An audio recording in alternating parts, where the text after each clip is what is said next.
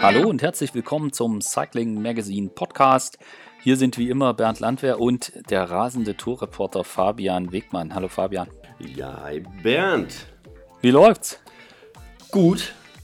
Ähm, nee, also traumhaft. Also aus, äh, aus allerlei Sicht. Äh, schönes Wetter die ganze Zeit gehabt seit Brüssel. Wir haben schöne Rennen gesehen, spannende Rennen gesehen und äh, ja, heute ist mein erster Ruhetag. Habe ich jetzt auch so ein bisschen herbeigesehnt, weil wir sind schon ordentlich unterwegs. Schon 3000 Kilometer im Auto unterwegs gewesen. Das ist auch immer so ein kleines Rennen immer zum Start und vom Start zurück zum Hotel. Da ist man schon viel unterwegs. Aber ist es bei weitem nicht so anstrengend wie als Fahrer. Das kann ich schon mal sagen. Ach komm. Nein, und äh, ich glaube, bisher haben wir wirklich äh, ja, super Rennen gesehen. Äh, auch gestern war es ja wieder. Ähm, ja, ich, ich hatte es so nicht erwartet, das Finale, weil ich bin die Etappe auch nochmal abgefahren, bin die letzten 60 selber gefahren und da war im Finale äh, Gegenwind. Da hatte der Wind, äh, der hat dann halt hinterher gedreht und da sah es noch nicht so aus. Da dachte ich, oh gut, erst war so ein bisschen Rückenwind und dann sind wir in den Gegenwind so reingefahren. Und dann dachte ich, das ist, wird heute eine schöne Sprintetappe, aber äh, nicht spektakulär. Und dann im Endeffekt war es ja genau das Gegenteil. Und es hat sich auch mächtig was getan in der Gesamtwertung. Und die Zeit, die zum Beispiel ein Thibaut Pinot drei Tage vorher hart erkämpft rausgeholt hat, die hat er doppelt wieder verloren. Und da sieht man mal, wie unberechenbar die Tour manchmal sein kann. Ja, das war schon heftig gestern. Zumal, äh, also über Education First konnte man irgendwie auch nur den Kopf schütteln. Also die ja, zetteln ja. das erst so halb genau. an und, und dann, dann rollt es alle. Also gab ja, wabert da ja jetzt auch durchs Netz dieses, dieser Kreisverkehr, wo Pinot, Pinot auf der falschen Seite gefahren mhm. ist und dann waren sie hinten. Und wenn man sich dann aber anguckt, irgendwie fünf Kilometer später nimmt dann Education First raus und dann rollt alles nochmal zusammen. Und dann geht Quickstep nach vorne und dreht richtig den Gashahn auf. So ist es. Da war auch von den, von den Einstellungen so ein bisschen schlecht zu sehen. Aber sie, ja. sie haben, glaube ich, gedacht, okay, das wird nichts, jetzt ist vorbei, unsere Attacke ist zu Ende. Und ähm, dann haben sie sich anscheinend so ein bisschen zu sehr zurückfallen lassen, haben, haben den Druck rausgenommen, haben, äh, waren nicht mehr konzentriert genug. Und dann hat Quickstep halt mal richtig Gas gegeben. Und da haben wir ja auch gesehen, Elia Vivani ist selber vorne mit durchgegangen, auch Alaphilippe ist vorne mit durchgegangen. Ja, und dann sind sie im wahrsten Sinne des Wortes auf die Kante gekommen. Ja, richtig heftig. Und ich glaube auch, dass, also jetzt gerade auch im Falle von Pinot, ich glaube, das war einfach die blanke Panik. Also ich glaube, die sind dann einfach schon, als es das erste Mal, als die hinten waren und dann wird da, geht das Gemetzel los, dass die einfach komplett in, in, in Panik geraten sind. Mhm. Das kann ich mir schon, kann ich mir schon vorstellen. Und wenn du dann über den Punkt kommst, denkst, du musst es jetzt unbedingt zumachen, haben wir ja nachher auch gesehen. Luis Leon Sanchez fährt dann komplett die Verfolgergruppe da mit Richie und so weiter auseinander, weil der da voll diesen Anstieg hochzieht. Und dann sind hier Port, Vogelsang und äh, Uran, die hatten ja nur 20, 25 Sekunden, aber sie kriegen die Lücke einfach nicht zu. Sie sind sogar kurzzeitig auf 13 Sekunden drangekommen und da habe ich schon gesagt, jetzt, jetzt müssen die lossprinten. Jetzt uh, all or nothing, das haben sie auch gemacht, weil danach hatten sie ja auch keine Helfer mehr. Ähm, sie hatten alles ja. probiert, aber es hat halt nicht gereicht. Und ähm, ja, ab dem Zeitpunkt, wenn dann einmal die Lücke dann wieder größer wird, hat man keine Chance. Vorne waren die, die großen Teams noch dabei. Ineos ist ordentlich gefahren und ähm, ja, auch Sun, Sunweb war noch super vertreten. Die haben sich clevererweise so ein bisschen rausgehalten. Da ging es ja, ja, im Grunde nur um den Etappensieg. Hat zwar hinterher leider nicht geklappt, aber ähm, ja, probiert haben sie es auch. Ja, wo du gerade Bling ansprichst oder Etappensieg versucht mit Sunweb. Worauf hat er da gewartet? 200 Meter vorm Ziel. Ich habe das nicht verstanden. Die, haben, die sind so gut angefahren. Das war perfekt. Und er fährt einfach nicht los. Ja, ja er dachte vielleicht doch, dass, äh, dass es noch zu weit ist, zu lang ist. Ähm, ich habe keine Ahnung. Oder hat er hat sich doch nicht so, so stark gefühlt einfach. Er dachte, ich muss jetzt noch ein bisschen warten. Das, ja, er hat die Situation einfach äh, falsch eingeschätzt. Weil vom Team war das perfekt vorbereitet. Also das war ja ja. Äh, auch äh, Nikias ist super gefahren. Lennart ist perfekt gefahren. Also da können sie gar nicht. Äh, ja, das war das einzige Team, die man einen richtigen Leadout noch hatten. Ne? Du sprichst es gerade an. Äh, Lennart, Lennart Kemner ist gut gefahren. Ja. Ich habe heute früh die Gelegenheit genutzt und mit ihm äh, gesprochen. Und äh, das können wir jetzt hier mal an dieser Stelle in den Podcast einfügen und danach sprechen wir weiter. Wunderbar. Hallo Lennart. Moin. Die ersten, die ersten zehn Tage der Tour de France sind rum.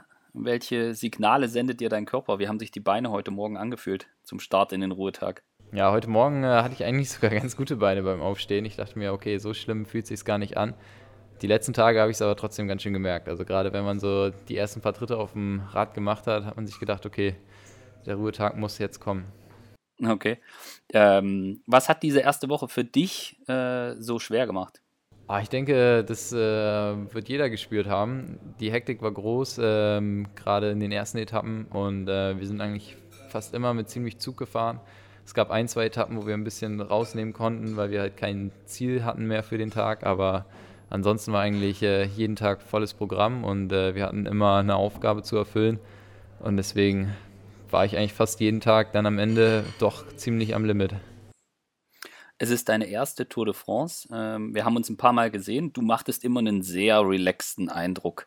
Ähm, kam das vielleicht daher, dass du relativ spät für die Tourmannschaft nominiert worden bist? Äh, blieb dann gar keine Zeit, aufgeregt zu sein oder bist du einfach so entspannt? Hm, weiß ich jetzt auch nicht so richtig. Ähm, ich denke, ich weiß, dass ich ganz gut in Form bin und äh, ich bin einfach glücklich damit, wie es äh, die letzten Wochen gelaufen ist und äh, auch zufrieden mit meiner Position hier im Team, welche Aufgaben ich zu erfüllen habe und äh, habe das Gefühl, dass ich das alles ganz gut erfüllen kann und äh, deswegen bin ich vielleicht nicht zu gestresst, sondern ähm, komme damit ganz gut klar im Moment. Wir haben dich auch im Finale von einigen Etappen gesehen, dass du Tempo gemacht hast, dass du gut gefahren bist. Wie, wie zufrieden bist du mit dir selbst und wie ist auch das Feedback der Kollegen? Also mit mir selbst bin ich äh, wirklich super zufrieden. Also ich hätte vor ein paar Monaten nicht gedacht, dass ich auf so einem guten Level hier bei der Tour sein kann und ähm, ja, ich kann eigentlich immer das erfüllen, was von mir erwartet wird und ähm, damit bin ich echt äh, top zufrieden. Ja, und das äh, Feedback von den Kollegen ist eigentlich auch immer ziemlich gut. Deswegen bin ich mit den ersten zehn Tagen wirklich äh, 100% zufrieden und happy. Das heißt, du genießt auch so ein bisschen die Tour de France oder ist einfach harte Arbeit? Äh, teils, teils. Also mal genieße ich sehr, aber mal muss ich sagen, äh, stresst es mich doch ganz schön. Gerade gestern, so die ersten 100 Kilometer, da war ich schon äh, so ein bisschen mental gestresst und ähm, auch nicht mehr so super entspannt und gut gelaunt. Und ähm, ja, wo dann das Finale losging und meine Beine sich doch wieder etwas geöffnet hatten, war ich dann auch wieder besser drauf. Aber es ist immer so ein, äh, ich würde sagen, 70 Prozent ist es ein Genießen und 30 Prozent ist es dann doch harte Arbeit. Was machst du dann, wenn du mal, ich sag mal, mental so ein bisschen Hänger hast, weil du merkst, oh, die Beine, die könnten jetzt langsam mal aufgehen? Und machst du das eher so mit dir aus oder brüllst dann auch mal rum oder wie, wie, wie ist das? Nee, rumbrüllen tue ich nicht. Also ich fahre dann äh, gerne mal zum Teamkollegen und sage, boah Mensch, ey, mir geht's echt scheiße heute.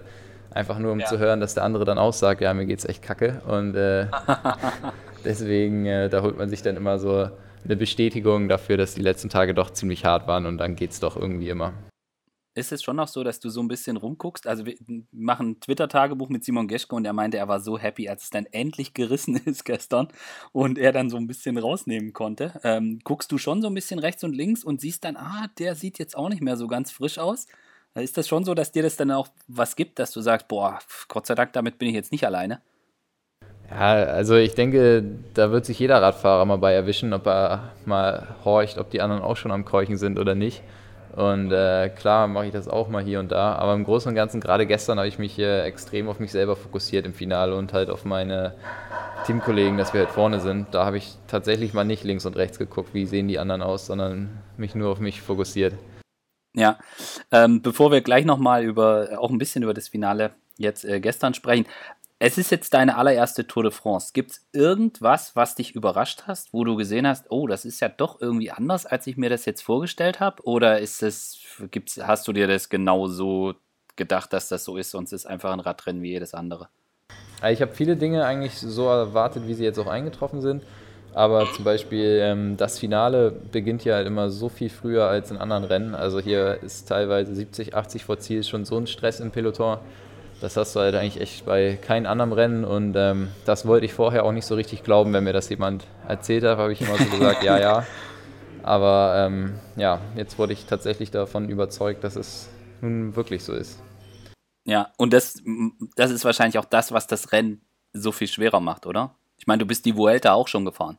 Ja, die, die Vuelta vor zwei Jahren, muss ich sagen, war die erste Woche so rein von der körperlichen Belastung gefühlt noch etwas höher gewesen, weil ja, ich hatte vielleicht auch schlechtere Form, aber die Hitze und die vielen Anstiege damals, die waren wirklich auch ziemlich hart und äh, da habe ich nach der ersten Woche wirklich dran gezweifelt, ob, äh, ob ich die zweite überstehe.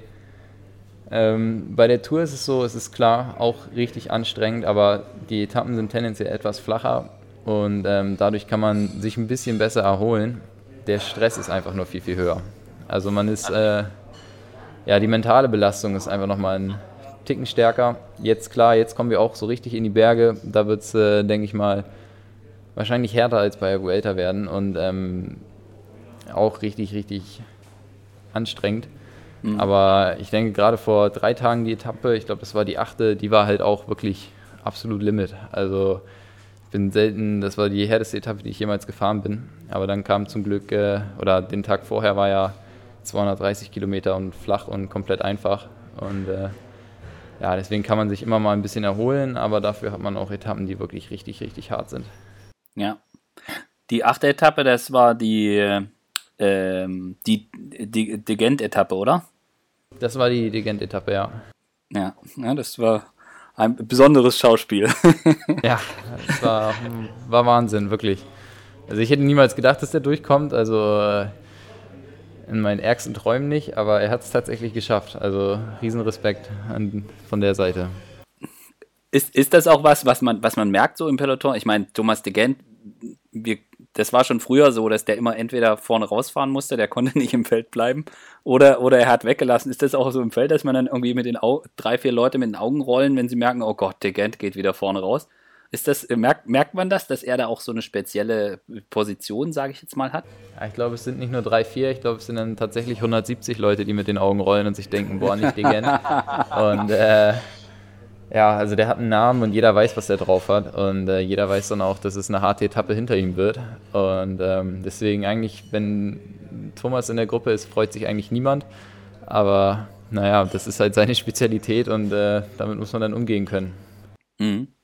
Äh, guck mal ein bisschen auf eure Mannschaft. Ähm, ihr seid ohne klaren GC-Fahrer in, in das Rennen gegangen, nachdem Tom Dumoulin nicht dabei ist.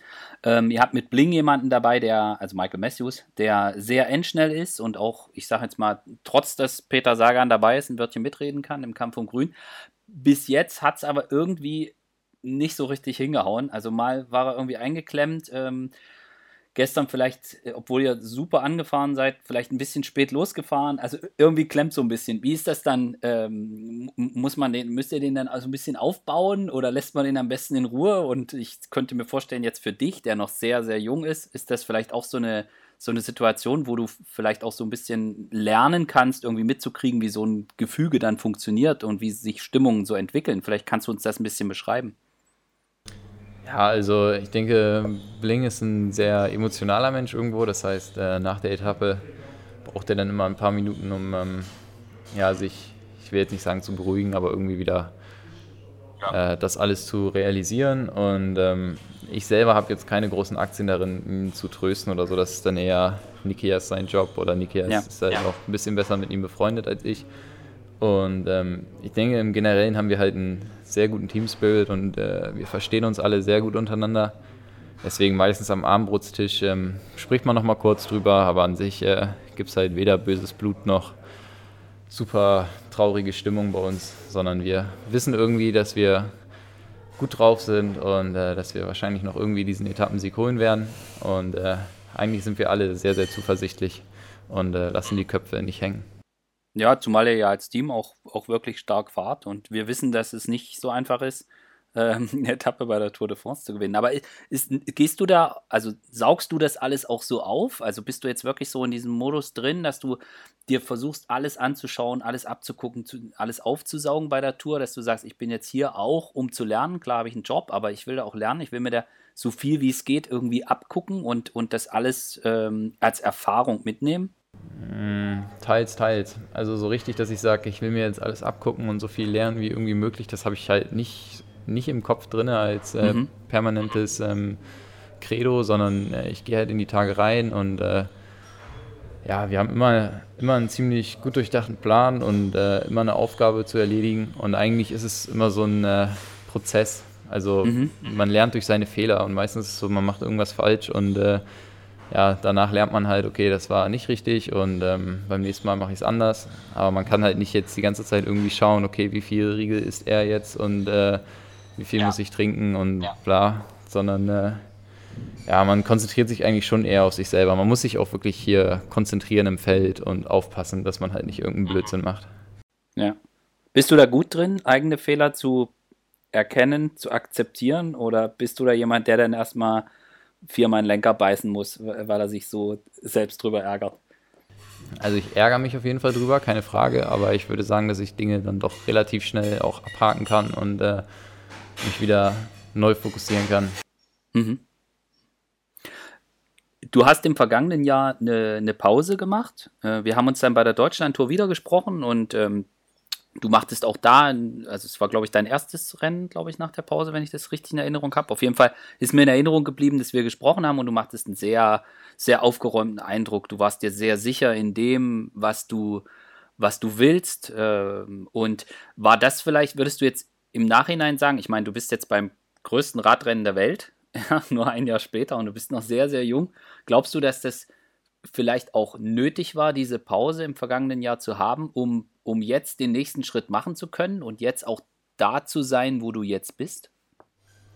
Äh, ich denke wahrscheinlich schon. Also ich bin, äh, wie gesagt, deutlich frischer halt aus der Pause rausgegangen und auch deutlich äh, ja, klarer im Kopf über meine Ziele und über das, was ich in der Zukunft machen möchte. Und deswegen ähm, denke ich, war das irgendwie ein wichtiger Schritt, zu sagen, okay, ich nehme jetzt hier mal die paar Wochen Auszeit und fange dann halt wieder Volldampf an, gesund und munter. Und ja, das hat sehr gut funktioniert. Mhm. Wir hören im Hintergrund, äh, es klingt so, als würde Geschirr hin und her geräumt werden. Ähm, was, was steht heute noch an am Ruhetag? Äh, wir gehen gleich noch eine Runde Radfahren. Und ja, wie du schon sagst, wir sitzen hier gerade im Frühstücksraum und die ja, mache ein bisschen sauber. Und ähm, ansonsten steht zum Glück nicht mehr so viel an. Ja, Kaffee trinken und äh, im Bett rumlümmeln. Das, das klingt sehr gut, zumal der härteste Teil dieser Tour de France noch kommt. Ähm, du bist vor zwei Jahren die Vuelta gefahren, wir haben vorhin drüber gesprochen, du konntest sie damals aber nicht beenden. Ähm, wie wie scha schaust du jetzt auf die, auf die ja, noch anstehenden? Ich meine, die Hälfte ist fast rum, wenn wir, wenn wir die Schlussetappe rausnehmen, ist, ist Halbzeit. Ähm, aber der schwerste Teil kommt noch. Wie blickst du voraus und ist Paris das große Ziel für dich?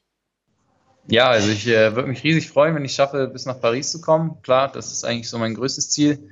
Und ähm, ich freue mich eigentlich auf die nächsten Etappen. Ich denke, die werden super, super hart, aber auch äh, ja, eine tolle Erfahrung mit den ganzen Zuschauern. Das ist ja das, wovon irgendwie jeder mal träumt, das gesehen zu haben oder miterlebt zu haben. Ich selber stand ja als Junge auch mal äh, am Straßenrand und habe gejubelt und es äh, ist natürlich jetzt schön, irgendwie auf der anderen Seite zu sein. Mhm. Ist, das, ist das so, dadurch, dass du dich daran erinnern kannst, wie das damals für dich war, dass du das jetzt auch anders wahrnimmst? Also man kann es, man kann es auch als Journalist kann man es immer wieder beobachten, dass es Fahrer gibt, die da sehr unterschiedlich sind. Also der eine, der geht da total auf die Fans ein und jemand anderes ist dann eher so voll, voll so im Fokus. Also ist das dann schon so, dass du dann, dass du dann so einen Moment erlebst, wo du dich daran erinnerst, wie das damals war, als du an der Strecke standest?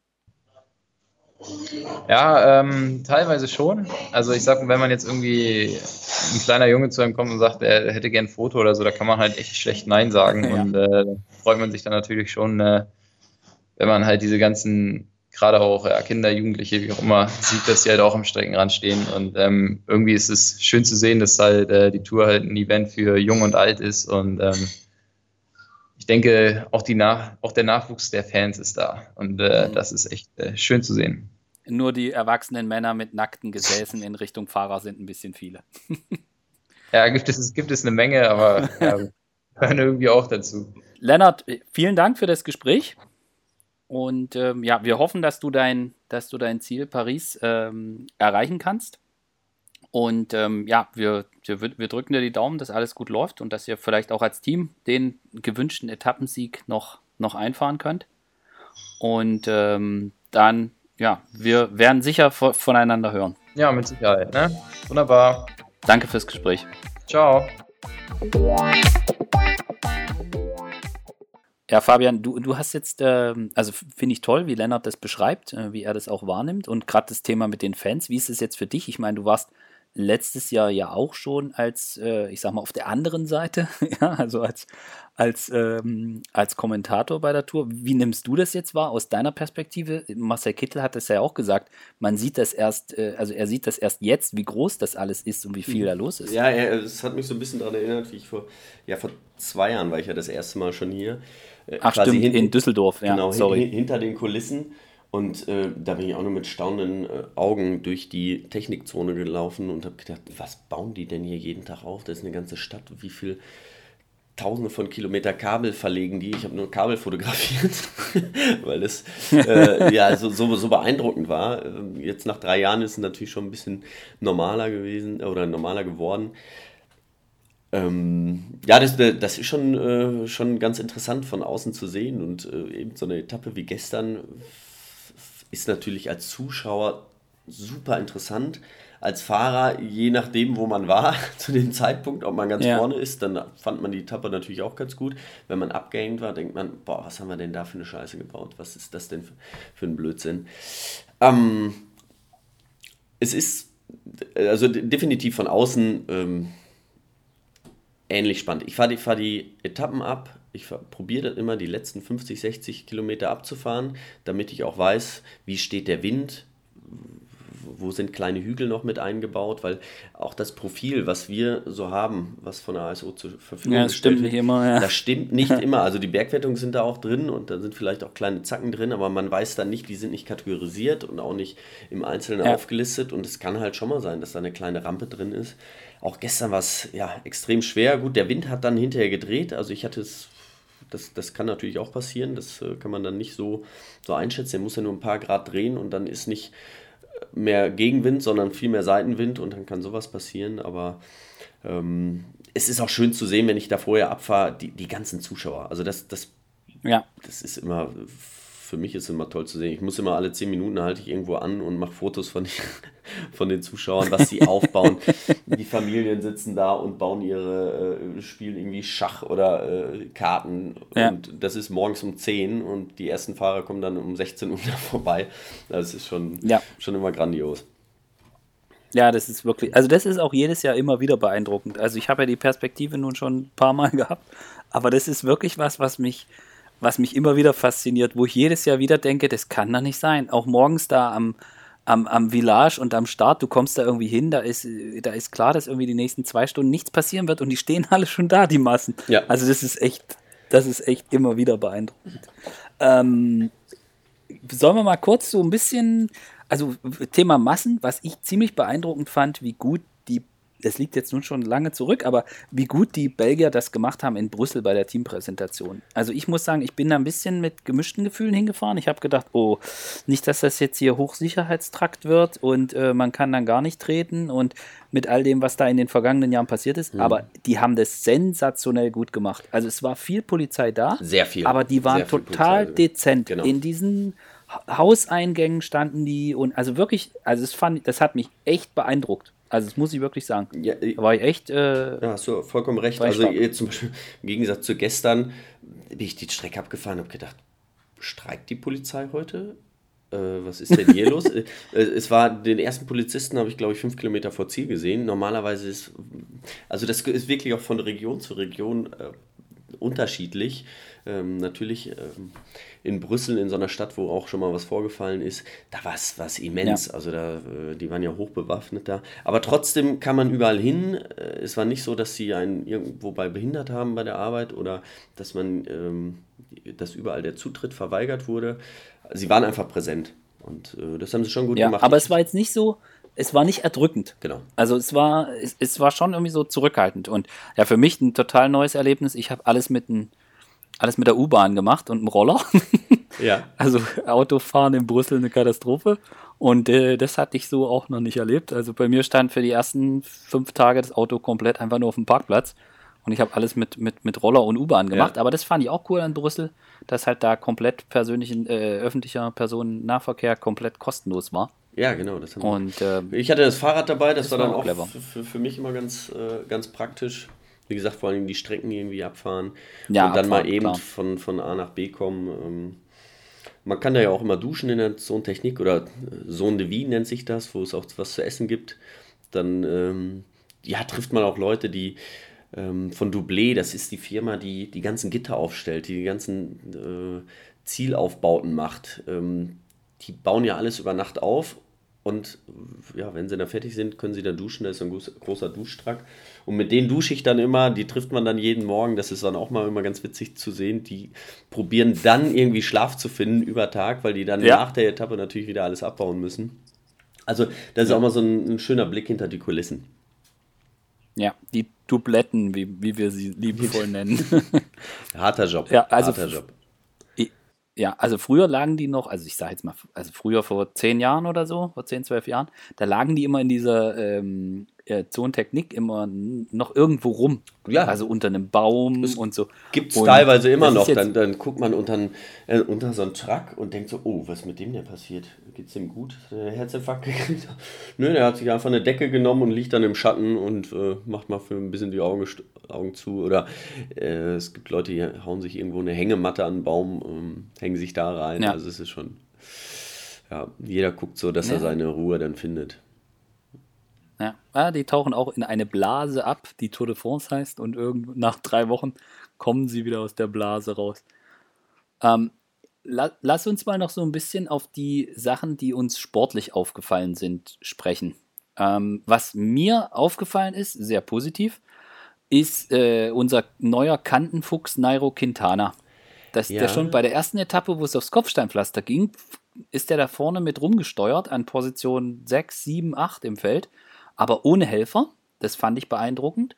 Und auch gestern, als die Windkantensituation äh, entstand, da waren ja fast nur die Tretschweine vorne, hier Luke Rowe und, und Co. Und Nairo ist da voll mit, der, der voll mit der durch. Ist die ganze das, Zeit auf Platz äh, 4, 5 gefahren, ja. ja. Wobei, er ist auch letztes Jahr, als es da nach Roubaix ging, also auch über das Kopfsteinpflaster. War auch gut. Da, er ist schon, der kann sich durchsetzen. Er ist zwar klein zierlich, aber äh, es ist jetzt nicht ein Fahrer, der sich ähm, so einfach wegdrängen lässt. Also da ist er schon, ja. schon sehr clever gefahren, ja. Und Form muss der haben. Also vielleicht kannst du ihn mal zur Seite nehmen und ihm erklären, dass man durchaus auch mal attackieren kann. ja, beim, beim La Plache Belfi habe ich ja gedacht, das wäre jetzt seine. Sie sind ja vor vorne gefahren und seine Stunde wird jetzt schlagen, er wird attackieren. Dann hat es Lander gemacht, dann wurde er wieder eingeholt und dann dachte ich, okay, jetzt muss er gehen. Aber ich glaube, da war er, da war er dann nicht in der Lage zu gehen. Sonst hätte mhm. er es gemacht. Wie gesagt, ja, ja es ist noch lange hin. Also es ist jetzt der erste Ruhetag. Naja. Das sind noch äh, fast zwei Wochen. Die richtig schweren Berge kommen auch erst. Äh, die langen Berge vor allen Dingen. Wir müssen jetzt mal gucken, wer sich seine Kraft wie eingeteilt hat. Ich meine, das haben wir jetzt auch letztes Jahr noch Vuelta gesehen, auch dieses Jahr beim Giro gesehen. Die, die in der ersten Woche, wo man gesagt hat, okay, die sind super mhm. drauf, die gewinnen, die waren es dann hinterher nicht unbedingt. Ja, ja. Wer, mich, wer mir richtig gut gefällt, ja, sag. Ja, wer mich überrascht hat, oder überrascht, aber es zeigt wieder, dass es doch nicht vielleicht beides geht. Nibali. Ja. Nibali ist raus, also mehr oder weniger raus. Er hat schon viel, viel Zeit verloren, konnte da nicht mitfahren. Auf einer Etappe, wo man sagt, die hätte ihm auch liegen können, mit der Abfahrt ein bisschen Ziel rein. Ähm, auch Landa, gut, ist gestern gestürzt, hatte auch Pech. Oh, das war so ein Scheißding. Ja, es war natürlich ist auch, ist auch Pech dabei, klar. Ähm, ja, Emanuel Buchmann schlägt sich wirklich super. Man hat ihn gestern den ganzen Tag nicht gesehen.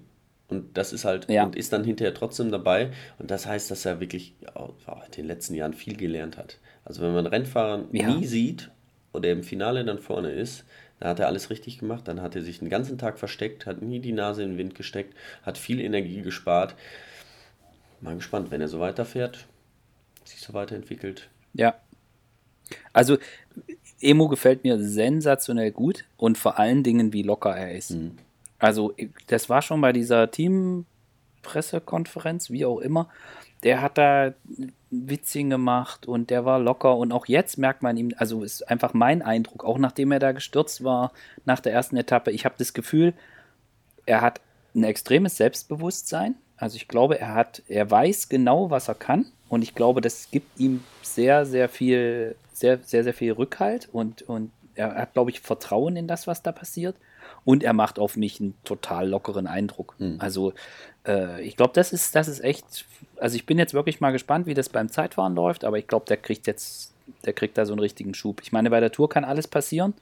Ja, so haben wir gestern bei Landa gesehen. Äh, Bargiel hängt sich auf und ja. schickt Landa In ins Gebüsch. Ja. ja. Das, das, das, es ist die Tour, es kann alles passieren. Aber mir, mir gefällt das, was er da macht, äh, extrem gut und ich habe jetzt auch keine Angst, dass er, dass dieser Hype, der da jetzt äh, natürlich wieder kommt, dass der da an ihm rüttelt oder dass er damit, damit nicht klarkommt, da habe ich gar keine Angst. Also das, ich glaube, er ist da so klar mit sich selbst, äh, dass das lässt den in Anführungsstrichen kalt. Er ist ruhig, selbstbewusst und ja, beim, im Team läuft es ja auch. Also das ist ja auch nicht nur, ja.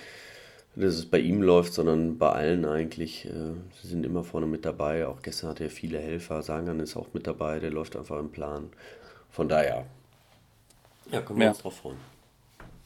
Ja, und Pinot, glaube ich, also da bin ich echt mal gespannt. Also wenn der nicht bald irgendwie ein Erfolgserlebnis hat, dann hat die Nummer dem auf der Kante direkt den Stecker gezogen. Ja, also, also nach Saint-Etienne rein, das, das war natürlich ein Sahnritt, den er da abgeliefert hat. Ja. Ähm, mit Philipp. Und das war so ein Fingerzeig, wo ich dachte, okay, das ist genau das, was er jetzt braucht. Schon mal 30 Sekunden Vorsprung äh, vor seinen direkten Ko Konkurrenten. Ähm, dass er im Zeitfahren, selbst wenn er da was verliert, immer noch auf Augenhöhe ist. Aber gestern 1,40 da aufgebrummt zu bekommen, das ist natürlich schon, schon viel. Das tut richtig weh. Ja. Ja, Mannschaft der Stunde, äh, Jumbo Wismar. Ja, unglaublich. Also Total. die äh, haben drei ganz schnelle Leute mitgenommen und jeder hat jetzt seine Chance gehabt und hat gewonnen. Also das ist äh, Zeitfahren haben sie dann, äh, das Mannschaftszeitfahren haben sie dann auch noch gewonnen.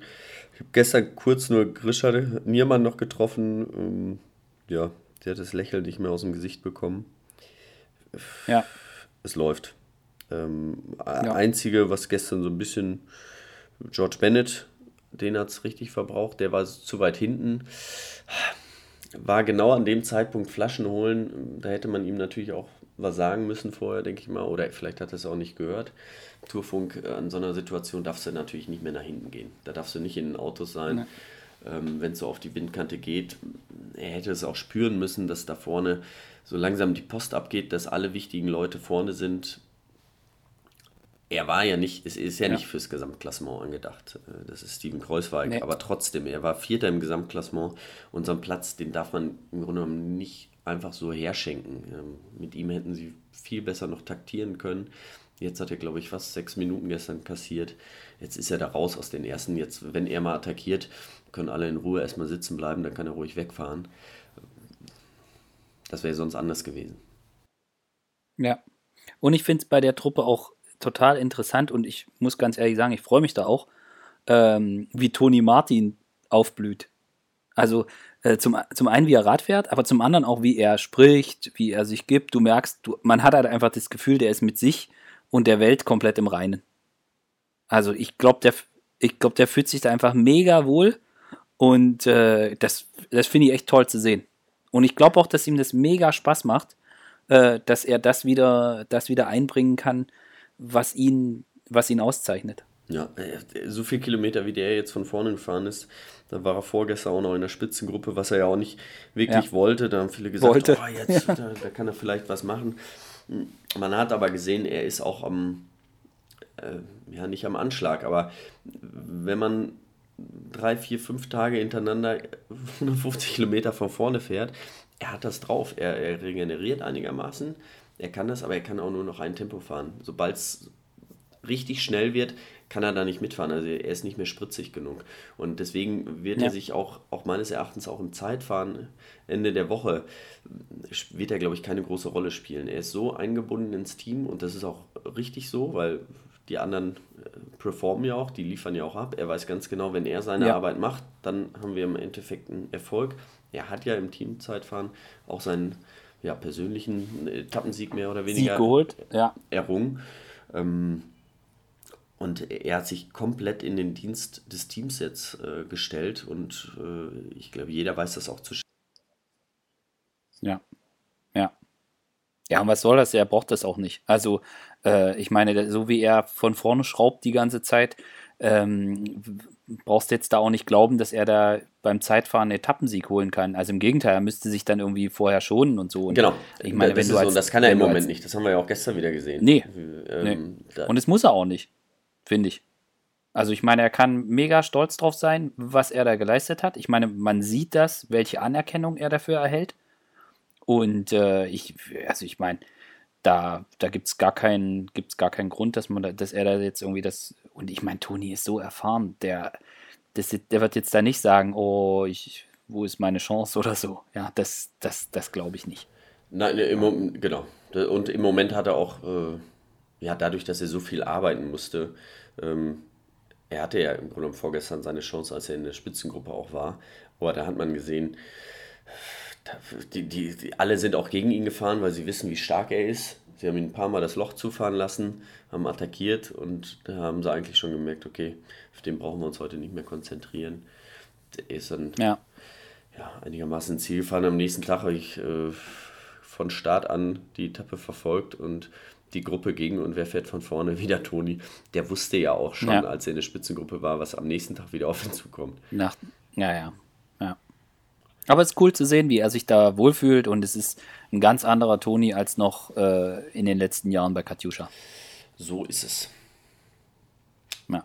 Bei Katjuscha, ja, das ist so ein Thema, da warten wir mal ab, was passiert. Ähm, Gibt es viele Gerüchte? lass uns, Ähm, ja, Es ging mal, ging mal ein Gerücht um, dass äh, das gestern, also ähm, am Montag, äh, äh, ja, sie was veröffentlichen wollen, aber im Grunde genommen, äh, ja, was können sie jetzt veröffentlichen? Wenn es weitergeht, dann müssen sie es jetzt veröffentlichen. Wenn es nicht weitergeht, brauchen sie es jetzt nicht veröffentlichen, sondern dann sollten sie es nach der Tour machen, weil äh, ab dem Zeitpunkt, ja, sind die Fahrer dann komplett kopflos und auch die, die äh, Mechaniker und Physiotherapeuten. Also es ist jetzt der ungünstige Moment, da irgendwelche Entscheidungen zu treffen, denke ich.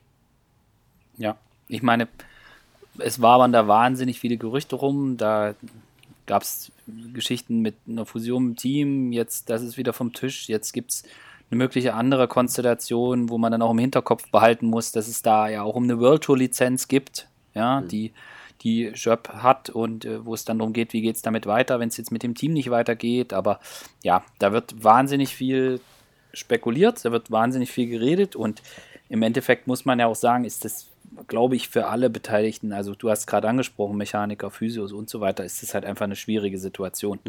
Und deswegen, also gerade jetzt bei der Tour und das Thema ist natürlich da und das wird jetzt auch nicht weggehen. Aber das ist schon nicht so, nicht so einfach. Aber wir warten jetzt einfach mal ab, was da passiert. Eventuell sind wir ja in ein paar Tagen schon schlauer.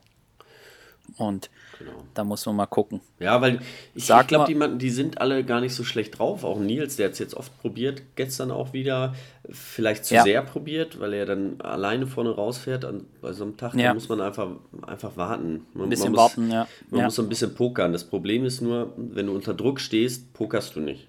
Dann willst du es mit der. Brechstange und dann funktioniert es meistens nicht. Wenn du, wenn du locker, gelassen an die Sache rangehst, dann kannst du auch länger warten, dann hast du Selbstbewusstsein. Und wenn du denkst, so, die Gruppe geht, kann jetzt gehen, setzt du nach und dann schaffst du das da auch rein.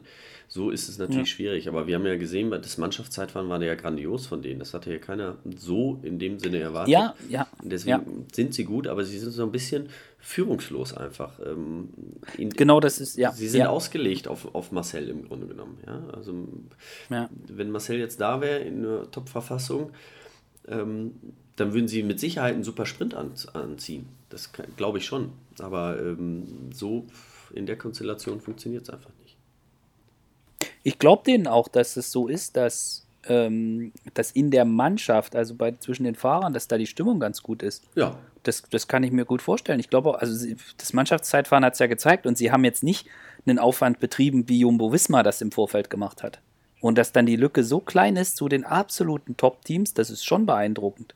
Also treten können die alle. so ist Ja. es. Ja, genau. Aber dieses, was du sagst, so ein bisschen führungslos, ich glaube, das ist auch das, was ja, was sich ja letztes Jahr schon so ein bisschen angedeutet hat und was man ja dann auch in, ich sage jetzt mal zumindest fragwürdigen Personalentscheidungen sehen konnte, äh, mit äh, Trainer, sportlichen Leitungen und so weiter. Ähm, das ist da offenbar, ist es da in der Struktur nicht wirklich besser geworden.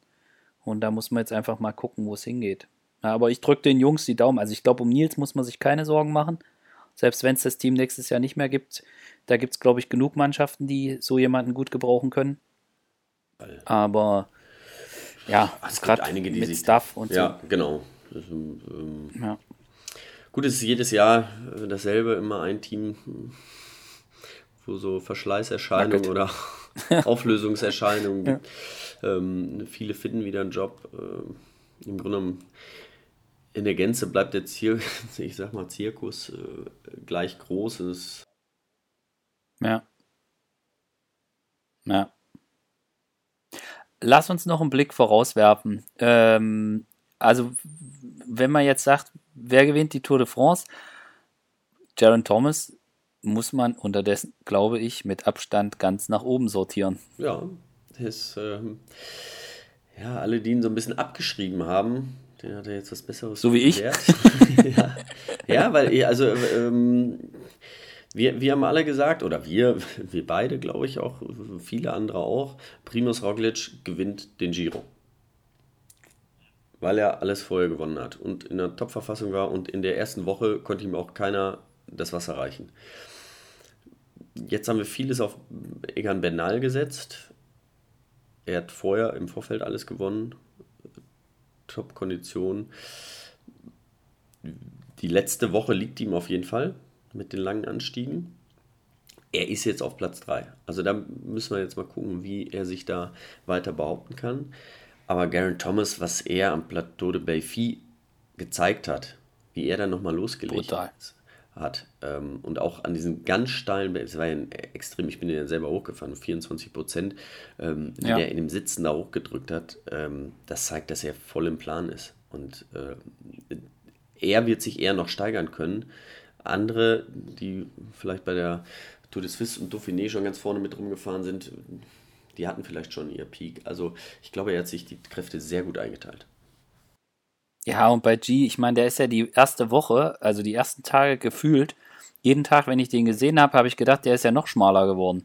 So vom, vom, vom Gefühl her. Also der, ich hätte das im Leben nicht gedacht, dass der Typ nach den Bildern aus dem Winter und wir haben ja zumindest aus verlässlichen Quellen erfahren, dass er diesen Toursieg letztes Jahr doch durchaus vernünftig gefeiert hat. Und ähm, ich meine, wenn du dir überlegst, was, was der für Sponsorentermine hat und welche, welche, welche, welches Fernsehprogramm der absolviert hat, das ist schon beeindruckend, dass der jetzt wirklich in so einer Verfassung hier zur Tour antritt. Also ich kann da echt nur einen Hut ziehen. Ich hätte das im Leben nicht gedacht. Ja, aber das hatte er halt auch im Winter und im Frühjahr und da war er noch nicht gut. Und jetzt äh, die letzten zwei, drei Monate hatte er so ein bisschen mehr Ruhe. Ne? Ähm, er so ein bisschen ja, mehr auf sich auch sich konzentrieren konnte vielleicht. Ich weiß nicht. Ähm, Hm. Auf jeden Fall, er ist ja auch jetzt 32, er, äh, er weiß auf jeden Fall, wie er sich vorbereitet. wie es geht. Ja. Ja. Ähm, Gibt es eine Etappe, auf die du dich am meisten freust jetzt so? Ist es die Tourmalet-Etappe oder bist du fürs Zeitfahren so sehr gespannt oder was ist Ah, da so? Zeitfahren ist für ja immer, ich meine, glaube Zeitfahren, das können wir ja, äh, ich glaube, das räumt der G ab, so wie er jetzt gerade fährt. Äh, ich Ja. ich glaube, da werden wir jetzt keine ganz großen Überraschungen sehen. Ähm, auch Tourmalet bin ich noch mal gespannt. Das ist natürlich ein schwerer Anstieg, kurze Etappe, aber sie ist in Gänze nicht so schwer. Ich glaube, da kommen noch andere Etappen. Ähm, auch, auch die Etappe danach, die, die könnte viel interessanter werden dann. Ähm, Dass da viel mehr Attacken gehen. Das, das, danach ist Ja. wieder ein Ruhetag. Ähm, und äh, dann die letzte Woche auf jeden Fall. Ja. Aber ich sag Also, mal so, ja. man darf jetzt wirklich davon, davon ausgehen, dass irgendwie Ineos das in Sky-Manier nach dem Zeitfahren versucht äh, zu regeln. Ja, also ob sie das, das Trikot jetzt verteidigen werden, das weiß ich jetzt nicht unbedingt. Also sie, es kann, kann ich mir schon durchaus vor- vorstellen, dass sie es nochmal abgeben an irgendjemanden, also nicht an äh, einen direkten Konkurrenten, sondern dass sie vielleicht jemand, sie müssen es ja nicht unbedingt verteidigen. Also wenn jetzt äh, irgendeiner mit 20 Minuten Vorsprung da ankommt, dann äh, lassen sie ihn nochmal ziehen. Da wissen sie ganz genau, in der letzten Woche können wir den nochmal einholen. Aber sie sind ja völlig im Plan. Das haben sie, sie haben stoisch ihr Ding durchgezogen, auch ab der ersten Etappe schon. Ähm, sie sind immer dann von vorne gefahren, wenn sie wussten, jetzt ist, jetzt ist wichtig, jetzt müssen wir fahren, um keine Zeit zu verlieren. Das ist ja immer dieser alte Spruch äh, in den ersten Wochen, man kann die Tour nicht gewinnen, aber man kann sie verlieren. Und ja. ähm, sie haben bisher alles richtig gemacht, genau wie äh, Emanuel Buchmann auch. Er hat äh, nie groß ja. Zeit verloren, er war immer vorne mit dabei. Andere haben schon viel Zeit eingebüßt. Jakob Vogelsang jetzt gestern auch und äh, Rigoberto Uran auf so einer Etappe 1,40 zu kassieren. Das werden sie wahrscheinlich Haupt. am Tourmalet nicht kassieren. Auch nach Ford, also ja. die Etappe, da bin ich wirklich drauf gespannt. Aber ähm, da geben sich sie ja meistens nicht so viel. Da werden sie abgehängt, haben 30 Sekunden, aber 1,40, äh, das ist schon selten. Mhm. Ja. Und das ja. können sie jetzt so ohne weiteres auch nicht mehr aufholen. Also äh, so ein Vogelsang, der hat sie schon verloren, im Grunde genommen. Da muss schon, ja. schon wirklich was passieren. Ja, denn du hast, wünschst dir, dass du immer ein paar Hustenbonbons griffbereit hast, wenn du beim Kommentieren einen trockenen Hals kriegst. ja, ich habe mir welche eingesteckt. Wird schon, wird schon schief gehen. Sehr gut. Und ein bisschen neidisch bin ich ehrlich gesagt, dass du immer hier die letzten 50, 60 abfahren kannst. Gut, ich müsste vielleicht zwei, drei Stündchen mehr einplanen als du zum Abfahren, aber bei mir gibt es also, den Streckencheck äh, immer nur bei, bei Google, Google Maps und Street View. ja, also ist, ist wirklich auch schön. Ähm, manchmal denke ich so, wenn ich dann äh, im Ziel ankomme und dann die Dusche suchen muss und dann mich so ein bisschen vorbereiten muss, denke ich so, boah hätte es heute auch vielleicht sein lassen können oder äh, doch ein bisschen kaputt. Wenn man dann, das ist ja, man hat ja schon so ein bisschen Adrenalin, wenn man dann davon kommentiert, dann äh, ja. ist man wieder absolut auf der Höhe, das ist überhaupt kein Problem und ich finde es einfach super, wenn ich selber abgefahren bin, weil kann ich auch wirklich sagen, ja. jetzt geht's links, jetzt geht's rechts, jetzt müssen sie aufpassen ja. und ähm, das tut natürlich ganz gut. Aber ich bin ähm, danach, wenn, wenn dieser, äh, diese Anspannung abfällt, dann merkt man das auch schon ganz schön, da ist man ordentlich müde. Ja. Aber ich will mich nicht beklagen. Auf nee, gar keinen Fall. Ist auch richtig so. Wäre auch unglaubwürdig. Also es macht schon, ja, nee, genau, es macht auch Spaß. Also ich genieße das auch. Wie gesagt, das mit diesen ganzen Fans ist einfach, einfach so toll zu sehen. Auch ähm, ja, wenn man die, die Strecke dann abfährt, dann immer wieder dieselben Leute zu sehen. Zu sehen, dass sie jeden Tag auch, auch mitreisen. Ja, man grü ja. grüßt sich dann schon irgendwie und das ist. Äh, ja, ja, ja, ja, kenne ich, ja. Großartig. Also das ist echt schön, ja. Ja, also ich, ich bin vor, also ich glaube 2006 oder so, habe ich so ein, bin ich vorausgefahren vor der Werbekarawane und habe dann auch so Sachen gedreht, also damals äh, für die ARD, so mit der Kamera so selber Sachen gedreht und so Fan-Sachen. Und es war echt lustig, weil ähm, ich habe da so ein australisches Pärchen damals kennengelernt und die hatten immer so Känguru, so Aufpuste-Kängurus dabei. Ja. Und ich habe die irgendwie zwei, dreimal getroffen und das war dann nachher für mich dann auch so, ich habe da quasi wenigstens kurz angehalten und wir haben kurz gesprochen und ich bin dann weitergefahren, quasi jeden Tag. Und einen Tag habe ich sie mal nicht gesehen, da habe ich gedacht, das kann doch wohl nicht sein. So, wo sind die hin? Und da hatte ich es aber schlicht und äh, schlichtweg übersehen. Aber das ist, das stimmt, das glaube ich. Und dass man, manche fallen halt einfach auf und das merkt man sich dann und dann sieht man die immer wieder. Das ist echt witzig. Ja, genau. Das stimmt. Aber auch krass, wenn man sich das überlegt, da, die verbraten da komplett ihren Urlaub und äh, reisen da mit. Bisschen verrückt sind die auch. Ja, äh, werde ich auch mal gefragt, aber ähm, es sind ja auch viele Camper. Und was macht man beim Campen? beim Campen? Man stellt sich irgendwo hin auf dem Campingplatz oder halt auch in die freie Natur, holt seinen ähm, Campingstuhl raus, sein Tischchen, äh, isst was, trinkt was, setzt sich in eine Hängematte, spielt Spiele, liest was und das machen die einfach am, am Straßenrand. Ähm, es geht nicht nur um, um die Tour, es geht auch um die Werbekarawane, die sich gerne angucken. Ja. Also da ist so ein bisschen was geboten und bei dem Wetter jetzt, die sitzen halt in der Sonne, an der frischen Luft, haben Leute um sich rum, die gleichgesinnt sind, die auch äh, Spaß am Radsport haben und es ist einfach äh, so ein, wie so ein Festival, könnte man das, ein rollendes Festival, so könnte man das beschreiben.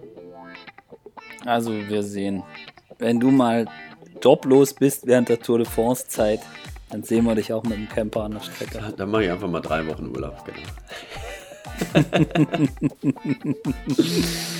Fabian. Wunderbar. Es war schön mit dir gesprochen zu haben. Hat mich auch sehr und, gefreut. Äh, ich wünsche dir noch eine schöne Zeit und ja, wir sehen uns dann äh, in der letzten Woche. So ist es. Vielen Dank und bis zum nächsten Mal. Jo. Ciao. Danke allen fürs Tour. Tschüss.